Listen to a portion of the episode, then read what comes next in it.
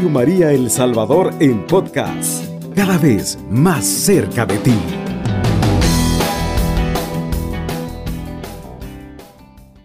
Las lecturas y el Evangelio de este domingo nos traen tantas enseñanzas que yo creo que si nos ponemos a reflexionar cada una, pues no terminamos ahora, ¿verdad? Porque yo he estado revisándolas todas y qué increíble la cantidad de mensajes y reflexiones que pudiéramos sacar.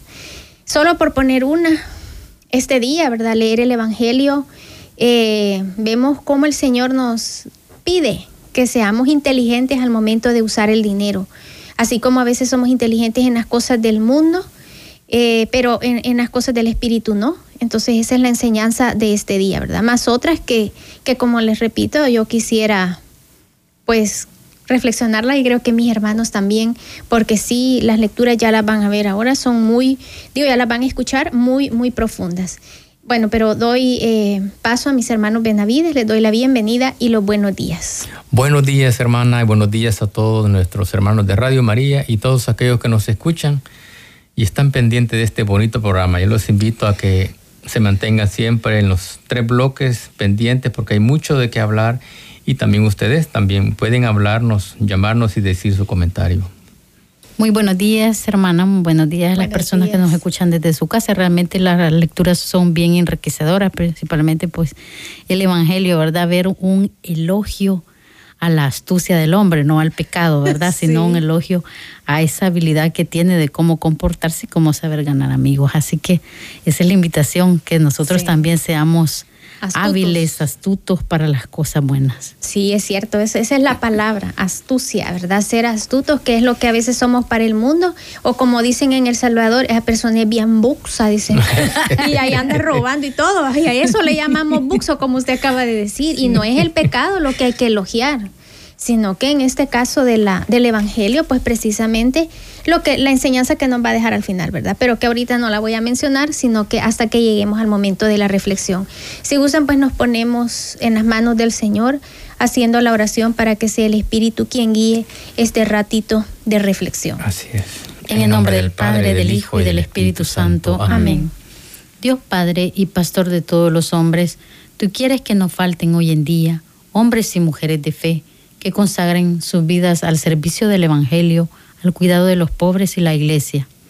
Hay que el Espíritu Santo ilumine los corazones, fortalezca las voluntades de tus fieles, para que, escuchando tu llamada, lleguen a ser sacerdotes, religiosas, laicos y laicas consagrados que el pueblo necesita. La cosecha es abundante y los obreros pocos.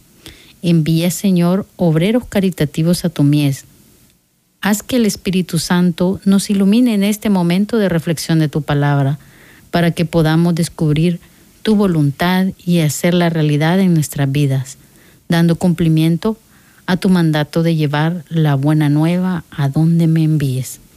Amén. Bien, ahora damos paso ya a las lecturas de este día, ¿verdad? Que ya las van a escuchar. Son muy lindas, comenzando pues desde el profeta Amos. Lectura del libro del profeta Amos. Escuchen esto los que buscan al pobre solo para arruinarlo y andan diciendo, ¿cuándo pasará el descanso del primer día del mes para vender nuestro trigo? ¿Y el descanso del sábado para reabrir nuestros graneros? Disminuyen las medidas, aumentan los precios, alteran las balanzas, obligan a los pobres a venderse por un par de sandalias, los compran y hasta venden el salvado como trigo. El Señor, gloria de Israel, lo ha jurado. No olvidaré jamás ninguna de estas acciones. Palabra de Dios. Te alabamos, Señor. Al salmo vamos a responder que alaben al Señor todos sus siervos. Que alaben al Señor todos sus siervos. Bendito sea el Señor, alábenlo sus siervos. Bendito sea el Señor desde ahora y para siempre. Que alaben, al, Señor, todos, sus siervos. Dios está sobre todas las naciones, su gloria por encima de los cielos. ¿Quién hay como el Señor? ¿Quién iguala al Dios nuestro? Que alaben, al Señor todos sus siervos. Él tiene en las alturas su morada, y sin embargo de esto, bajarse digna su mirada, para ver tierra y cielo. Que alaben, al Señor todos sus siervos. Él levanta del polvo al desvalido y saca al indigente del estiércol para hacerlo sentar entre los grandes, los jefes de su pueblo. Que alaben al Señor todos sus siervos. Lectura de la primera carta del apóstol San Pablo a Timoteo. Te ruego, hermano, que ante todo se hagan oraciones, plegarias, súplicas y acciones de gracia por todos los hombres y en particular por los jefes de Estado y las demás autoridades para que podamos llevar una vida tranquila y en paz, entregada a Dios y respetable en todo, en todo sentido. Esto es bueno y agradable a Dios, nuestro Salvador, pues Él quiere que todos los hombres se salven y todos lleguen al conocimiento de la verdad, porque no hay sino un solo Dios y un solo mediador entre Dios y los hombres, Cristo Jesús, hombre Él también, que se entregó como rescate por todos. Él dio testimonio de esto a, a su debido tiempo y de esto yo he sido constituido digno. Digo la verdad y no miento, pregonero y apóstol para enseñar la fe y la verdad. Quiero pues que los hombres libres de odio y divisiones hagan oración donde quiera que se encuentren, levantando al cielo sus manos puras. Palabra de Dios. Te alabamos, Señor.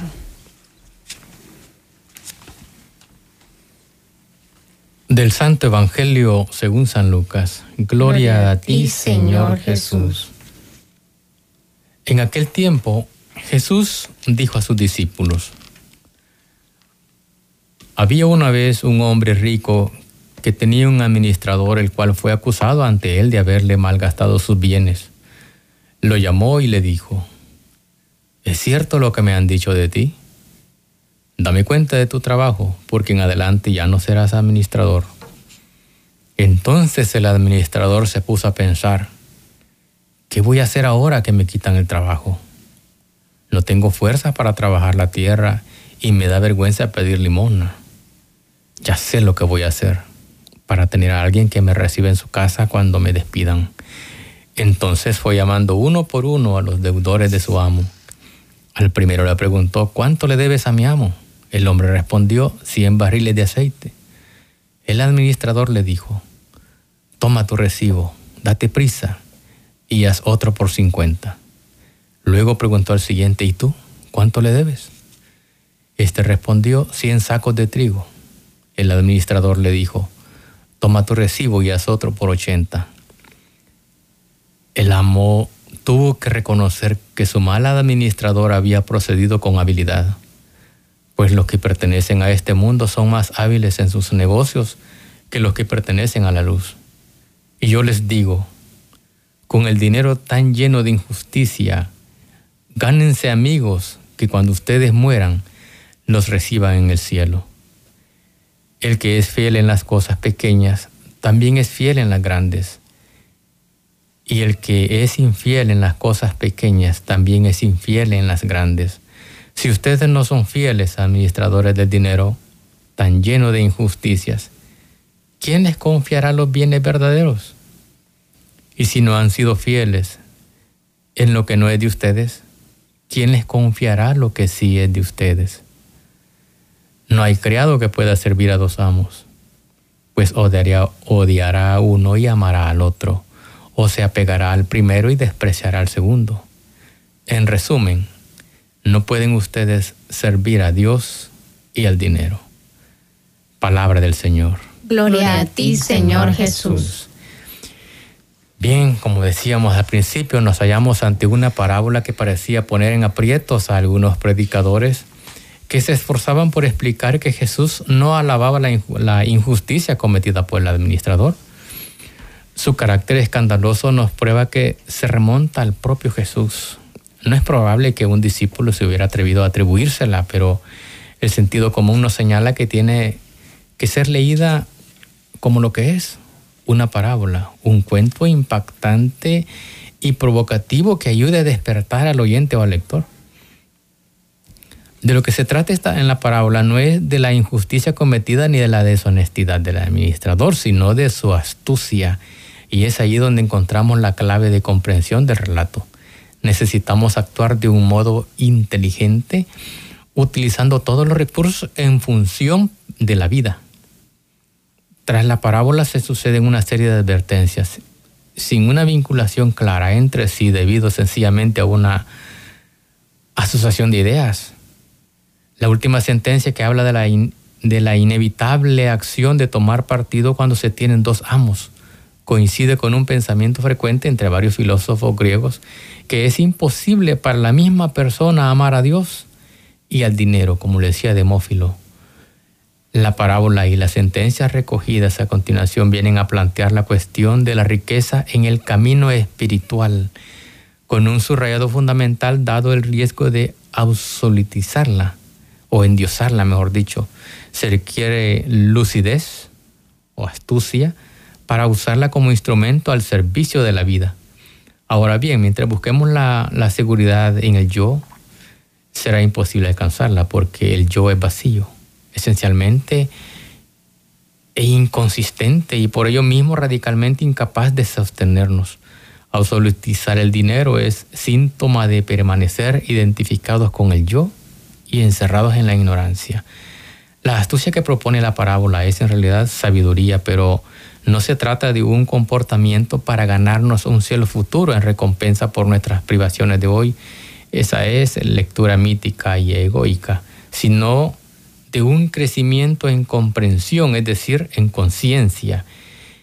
Es esta comprensión de lo que realmente somos que abriéndonos a percibir, saborear y vivir nuestra verdadera identidad como identidad compartida, mostrará el engaño de etiquetar algo como mío y nos capacitará para usar el dinero al servicio de todos. Desde esta comprensión, que es la sabiduría esencial, nace el desapego y la más sensata indiferencia ante lo que nos pueda ocurrir. Desapego e indiferencia, que son consecuencias de la sabiduría y fuentes de libertad. Por eso, queremos concluir este comentario con un viejo cuento taoísta que lo expresa bien. Dicen que un día un campesino regresó silbando de la feria con una magnífica potranca que había comprado, gastando lo que había ahorrado en muchos años. Unos días más tarde el caballo se escapó y desapareció. Los vecinos del pueblo acudieron para compadecer ante el granjero por su mala suerte. Este se encogía de hombros y contestaba imperturbable. Las nubes tapan el sol, pero también traen la lluvia. Ya veremos qué pasa. Tres meses más tarde la yegua reapareció con un magnífico semental. Estaba preñada. Los vecinos acudieron para felicitar al dichoso propietario que les contestó igual. Las nubes traen la lluvia y en ocasiones la tormenta devastadora. Ya veremos. Bueno, y todos se quedaron asombrados sus dichos de este señor. El hijo único del campesino domó el semental y se aficionó en montarlo. No tardó en caerse del caballo rompiéndose una pierna a los vecinos que fueron a comunicarle su pesar, el campesino le respondió, calamidad o bendición, ¿quién podrá saberlo? Ya veremos. Porque todos se podrían a pensar, mira lo que te está pasando, hoy se te cayó el cipote, pero él igual se mantiene, ya veremos si es calamidad o bendición. Unos días más tarde se decretó la movilización general en el ejército para rechazar una invasión. Todos los jóvenes partieron a la guerra el hijo del campesino, al estar impedido, pues se libró de ir a las filas. Por eso yo pienso que la enseñanza de todo esto viene a ver que no todo lo que nos sucede, sea malo o bueno, uno tiene que alegrarse o, o deprimirse, como decía este campesino, ya veremos. Si somos sinceros, descubriremos que en nuestra vida confiamos demasiado en las cosas externas y demasiado poco en lo que realmente somos. Con frecuencia servimos al dinero y no servimos a Dios le llamamos Señor, pero el que manda de verdad es el dinero. Justo lo contrario lo que pide Jesús. Bueno, realmente la, la para realmente es bien interesante, ¿verdad? Todo lo que mi esposo está diciendo. Eh, lamentablemente el tiempo es tan corto, no lo sentimos aquí. Entonces estamos terminando el segundo, el, primer, bloque. bloque. Ya me quiero pasar al segundo, el primer bloque, así que no nos cambie, espérenos. Está en sintonía de Radio María El Salvador, una radio cristiana, mariana y misionera que de su programa El Evangelio Hecho Vida, dándoles la bienvenida a todos aquellos que hasta este instante se nos van uniendo y comentarles que estamos reflexionando las lecturas del vigésimo quinto domingo del tiempo ordinario. Y como lo dijimos al inicio, lo repito, son lecturas sumamente interesantes, con grandes mensajes, ¿verdad? Que sería imposible abarcarlos todos ahora. Eh, igual pues sucede con, con la primera lectura y la segunda, ¿verdad? Todos son maravillosos en verdad para este domingo y para nuestra vida, que es lo más importante. Bueno, realmente lo del texto que hoy leemos o que leímos, ¿verdad? Está extraído eh, de este domingo por las trampas del administrador y que decíamos este del administrador infiel, cómo se comportaba ante situación que iba a llegar su amo, ¿verdad? O iba a llegar su señor. Bueno, y también en en la primera lectura nos deja una gran enseñanza. Como Amós nos presenta en este texto, casi se puede decir como una radiografía del reino del norte de Israel en, aquel, en el siglo 8 antes de Cristo. Y estos versículos, ¿verdad? Que nos muestra, por lo menos el versículo 4, que va remitido al mensaje de los ricos que oprimen al pueblo. Eh, en el 5 nos muestra el poco respeto a las fiestas religiosas, ya que en ellas era prohibido hacer el mal. Y el 6 nos dice que los ricos actuaban como prestamistas con los pobres y les cobraban altos intereses. También en el versículo 7 se ve que Dios está atento a lo que, a lo que se le hacen a los pobres. Bueno, después de, este paréntesis histórico, ¿verdad? Del, de Amós, recordemos que en, en, el capítulo anterior, que sería el capítulo 7, nos, habla, nos había narrado su encuentro con el falso sacerdote de Betel aquel sacerdote este que se llama, si no recuerdo, Amasías, ¿verdad? Y que, y que era capellán del reino, ganaba muy bien eh, siendo capellán de, del, rey. Un ejemplo de cómo ni el mundo ni, ni Satanás soportan a aquellos que quieren vivir en integridad sirviendo a Dios en sus vidas quieren callarlos bien por la seducción, se puede decir por la seducción al dinero, a los bienes y, o a la, a la seducción del, prestigio, ¿verdad? O del poder. Eh, vemos también que acá en esta lectura es, digamos, es significativa la decadencia que se encontraban estas gentes. Primero, amaban más las ganancias que a Dios. Segundo, amaban más las ganancias que la honestidad. Tercero, amaban más las ganancias que el prójimo. Yo creo que nos dice bastante, ¿verdad? Estas lecturas como que si fueran para hoy. Creo que nunca pasan, nunca pasan, ¿verdad? De, de, moda se puede decir, porque los tiempos, ya lo decía el libro La Sabiduría, se repiten. No será difícil ver el, ver el reflejo de estas cosas en la sociedad en que vivimos y en nuestro mundo, lo cual nos lleva a, a meditar en que si Dios no ha actuado aún en juicio es porque todavía sigue extendiendo o sigue dando más tiempo a su misericordia. En muchos aspectos se ha rebasado la maldad de aquellos. Eh, por ejemplo, decía achicar la medida nos suena bastante, ¿verdad? Porque es lo que vivimos hoy en día. A cada rato. A cada, rato. Vez que dicen viene sequía, ya no hay frijoles y todavía ni la siembra. Sí, y los tienen almacenados, tiene razón, hermana. Acaparados. Así es, para que para elevar el precio, bendito sea Dios, hemos tenido frijoles siempre, ¿verdad?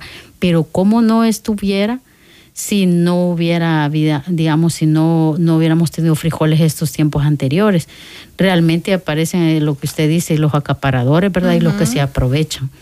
Eh, en aquel tiempo la venta de ciertos productos de primera necesidad, esto significa que los recipientes, porque dice achicar la medida, que, que, utilizaban para medir tenían medidas más pequeñas que las oficiales, como hoy, ¿verdad? Sacamos otra medida y decimos, esta es, ya Le lleva pone un una pesita escondida y ya pesa la libra, la bolsita. Exacto.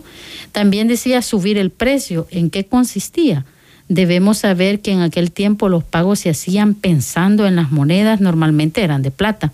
Si tenían que pagar, por ejemplo, 250 gramos de plata, la medida de ellos era el shekel.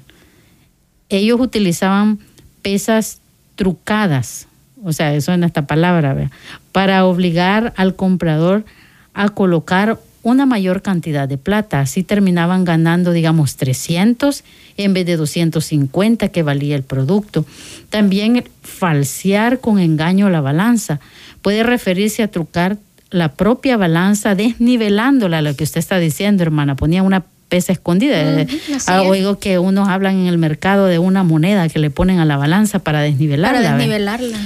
Y sencilla, o posiblemente sencillamente una frase o expresión que hace referencia a todo tipo de engaños, es decir, que vendían menos de lo que debían por más de lo que, de lo que debían. Me parece, quizás lo único que se me viene a la mente es aquello que cuando uno va a ir a otro país, y usted va y cambia el dólar, digamos, hoy estamos dolarizados, cambiamos el dólar porque sales en la entrada, digamos, de la frontera y se lo compran a un precio, pero cuando usted ya viene de regreso se lo compran a otro precio. Más barato. Más barato, entonces uno va perdiendo. Siempre es y, así. Y eso es eh, trucar, pues, ¿verdad? Esos son engaños. Y también si usted va, digamos, a un centro comercial o a un negocio de los grandes de allá de en, otro país, no voy a mencionar el nombre, ¿verdad? En cualquier otro. O en cualquier otro país. Lo que sucede es que usted da dólar, ahí le dicen que usted puede exigir su dinero en, dólar, o, en la moneda oficial que tiene ese país. Pero resulta que usted paga en dólares y ellos le devuelven en que sale porque ahí va la ganancia. Entonces no cumplen, no cumplen esa, esas mismas normativas que ellos mismos se, se ponen, pues. Y el que sale perdiendo es el, el, el digamos, el turista. El turista que, se encuentra con este tipo de personas y que eh, en vez de traer igual cantidad de dinero por, el cambio que ha hecho, trae menos. Entonces, eh, también sucede así con las ventas, ¿verdad? Eh, no se ha anunciado nada, pero o, sequías o digamos todo está bien, pero vienen las personas también manejan el mercado, el comercio. Me, me ponía a platicar con una persona y me decía, fíjese que el tomate ha subido 18 dólares, me decía la cajilla, pero de repente, de unos días, de una semana, bajaba a 6 dólares. Entonces, hasta en eso, ¿verdad? O sea, ¿quién tiene el control de los mercados? ¿Quién tiene ese, o sea, los acaparadores o las personas intermedias, ¿verdad? Que manipulan, se puede decir, la situación y que el, el que sale perdiendo también es el agricultor, ¿verdad? Porque ellos eh, hacen sus, sus engaños, se pueden decir, o hacen sus balances a su conveniencia y, siempre va a haber alguien que termina perdiendo. Así es. Bueno, y vemos tantas personas como lamentablemente pues la pobreza en El sabor ha sido grande y vamos con los vendedores o los trabajadores del transporte público. Para ellos no existe el domingo, el día del Señor. Les decíamos la vez pasada, el domingo es cuando más se vende, domingo es cuando más pasajeros recojo, o sea, es donde el Evangelio de hoy nos decía, no podemos servir a Dios y al dinero al mismo tiempo. O servimos a uno o servimos al otro. Precisamente por eso San Pablo en la segunda lectura, él pedía la oración. Dice, ante todo, inicial, nos indica la prioridad. Pablo se refiere a la oración como una prioridad. Muchas veces dejamos la oración como última opción tratamos de agotar todos nuestros recursos antes de presentar nuestra situación ante el Señor. Cuando empezamos un nuevo proyecto en la iglesia, la oración también suele quedar para el inicio y el comienzo de la reunión de planación, pero no ocupa un lugar de prioridad en nuestras vidas. Pablo lo indica como lo más prioritario y lo primero que deberíamos hacer en todo momento. La oración es fundamental, debemos reflexionar en nuestra falta de oración que tenemos nosotros arrepentirnos y comprometernos a orar, ya que Dios estableció que por medio de la oración y la predicación su reino avance y se establezca en la tierra. Encontré una historia muy bonita que se me, me gustaría compartirles. Dicen que un americano visitó la ciudad de Washington por primera vez. Fue muy impresionado al ver los edificios del, del gobierno donde se reunía el Congreso y también ver la Casa Blanca. Al terminar su visita se dijo, esta es la sede del gobierno donde se encuentra el verdadero poder. Es el lugar más importante de Estados Unidos, o sea, él bien admirado. Una semana más tarde, el mismo hombre estuvo invitado en el hogar de un cultivador. Estuvo interesado al observar a los niños que entraban de la escuela haciendo sus tareas y sus deberes. Durante la cena le gustó mirar las caras felices alrededor de la mesa y escuchar sus conversaciones. Pero al final de la comida, el cultivador sacó su Biblia para leer un texto y todos juntaron las manos para dar gracias a Dios por sus bondades. Luego oraron juntos por su iglesia, por sus amigos en sus diversas necesidades, por la nación, oraron por el presidente y por los demás líderes de gobierno en posiciones de autoridad. Aquella noche, antes de dormir, el hombre se dijo, me equivoqué el otro día. El poder de una nación no se halla en su ciudad capital. El verdadero poder se halla en una familia cristiana que ora. Esto es lo que me llama la atención. Porque muchas veces nosotros vamos, yo oro, sí, pero solo para pedirle, pedirle, pedirle para mí. Y según lo que estamos viendo ese día es que tenemos que pedir por nuestros gobernantes. Si lo hace bien o lo hace mal, hay que pedirle siempre a Dios por, por aquellos que nos gobiernan, por todos aquellos que ocupan un lugar de autoridad, por nuestros agentes de la policía, por nuestros soldados de la Fuerza Armada, porque muchos de ellos, todos, todos necesitamos de oración, especialmente para actuar con, con rectitud, con honradez, como le decía San Juan Bautista, no abusen de su autoridad. Trabajen con honestidad, todos. Y precisamente nuestro gobernante, la oración es muy importante y como decimos, si nosotros partimos de la oración, vamos a mantenernos siempre fieles al Señor y no solo por hacer dinero, por cubrir aquella deuda, por pagar aquello, por pagar lo otro, o porque quiero darle mejores comidas a mis hijos, sino que todo proviene de Dios. Y por eso lo decíamos en la historia anterior, decía el campesino, será bueno o será malo, ya veremos. Será bendición o desgracia, ya veremos. Todo proviene de Dios. Dice, yo pienso que es muy importante que lo tomemos en cuenta, no solo enfocarnos en el dinero, porque el dinero es importante, lo explicamos la vez pasada. Lo malo es la mala administración. No pensar en aquel que necesita, en hacer, pensar que el dinero es bendición de Dios para compartir con los demás, no para quedármelo solo, solo yo, ¿verdad?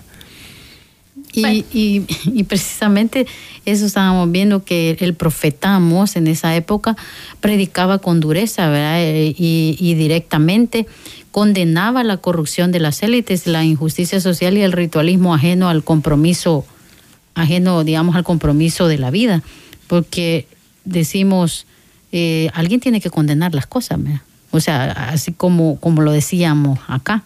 Yo creo que eso de condena como que es bastante duro, pero eso es lo que sí el profeta y lo que le mandaba hacer el Señor. Entonces, no nos cambie, regresamos después de esta segunda pausa. Está en sintonía de Radio María El Salvador, una radio cristiana, mariana y misionera. Mi hermano, ya estamos acá en el último bloque, ¿verdad? De su programa El Evangelio Hecho Vida. Los invitamos a que nos hagan sus llamadas, a que nos envíen pues sus mensajitos ahí para saber sus opiniones o, o, críticas también, ¿verdad? Que, que siempre es bueno. Ahí tenemos nuestra primera llamada. Muy buen día. Buenos días, hermano. ¿Qué tal? María Purísima. Saludándolos para felicitarlos. Gracias. Porque la práctica de hoy es de carácter ciencias económicas. Exacto. Doctrina social, digamos. no, es de ciencias económicas. no cabe duda. Qué buena. Sí. Y probablemente porque hay un estribillo que han utilizado. La habilidad la astucia para el trato de cómo sacar ganancia.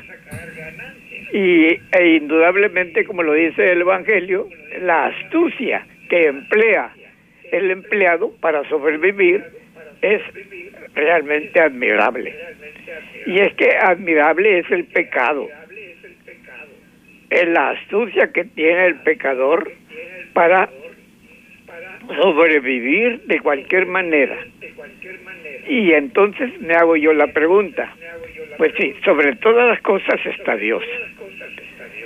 Y al final lo que buscamos es la gloria en el reino de Dios, vivir eternamente alabándolo.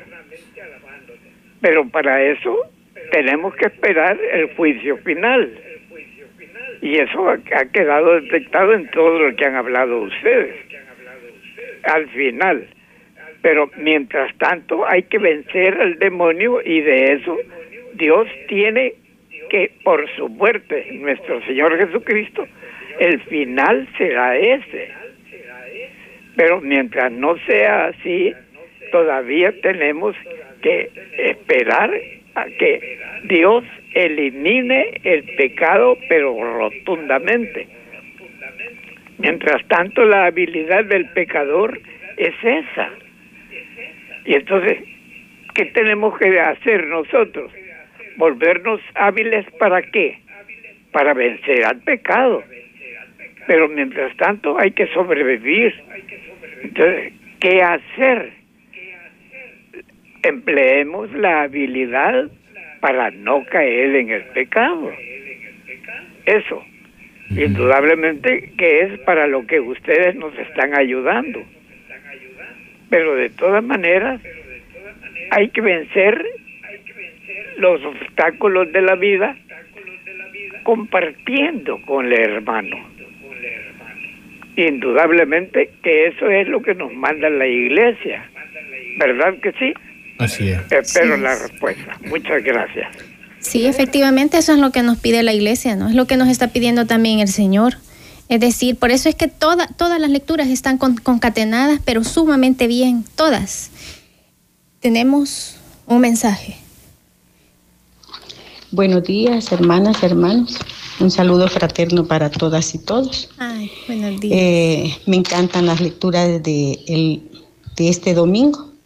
El profeta Amos hace una, una denuncia muy fuerte y creo que es válida para nuestro país, porque la canasta básica está por las nubes y esto ocasiona calamidad, desnutrición, enfermedades en la población. El empobrecimiento se agudiza cada vez más. Y San Pablo eh, me encanta que nos pide que oremos por nuestros gobernantes. Creo que no lo hemos hecho en nuestro país porque también Él nos pide, Él dice que eh, Él da testimonio y dice la verdad. Y vemos que en nuestro país cómo predomina el odio, la burla, la mentira. Eh, todo eso pues no es bueno, porque es importante decir siempre la verdad. Y el Evangelio de San Lucas pues también nos está nos está mostrando un administrador corrupto y en nuestro país la corrupción sigue adelante.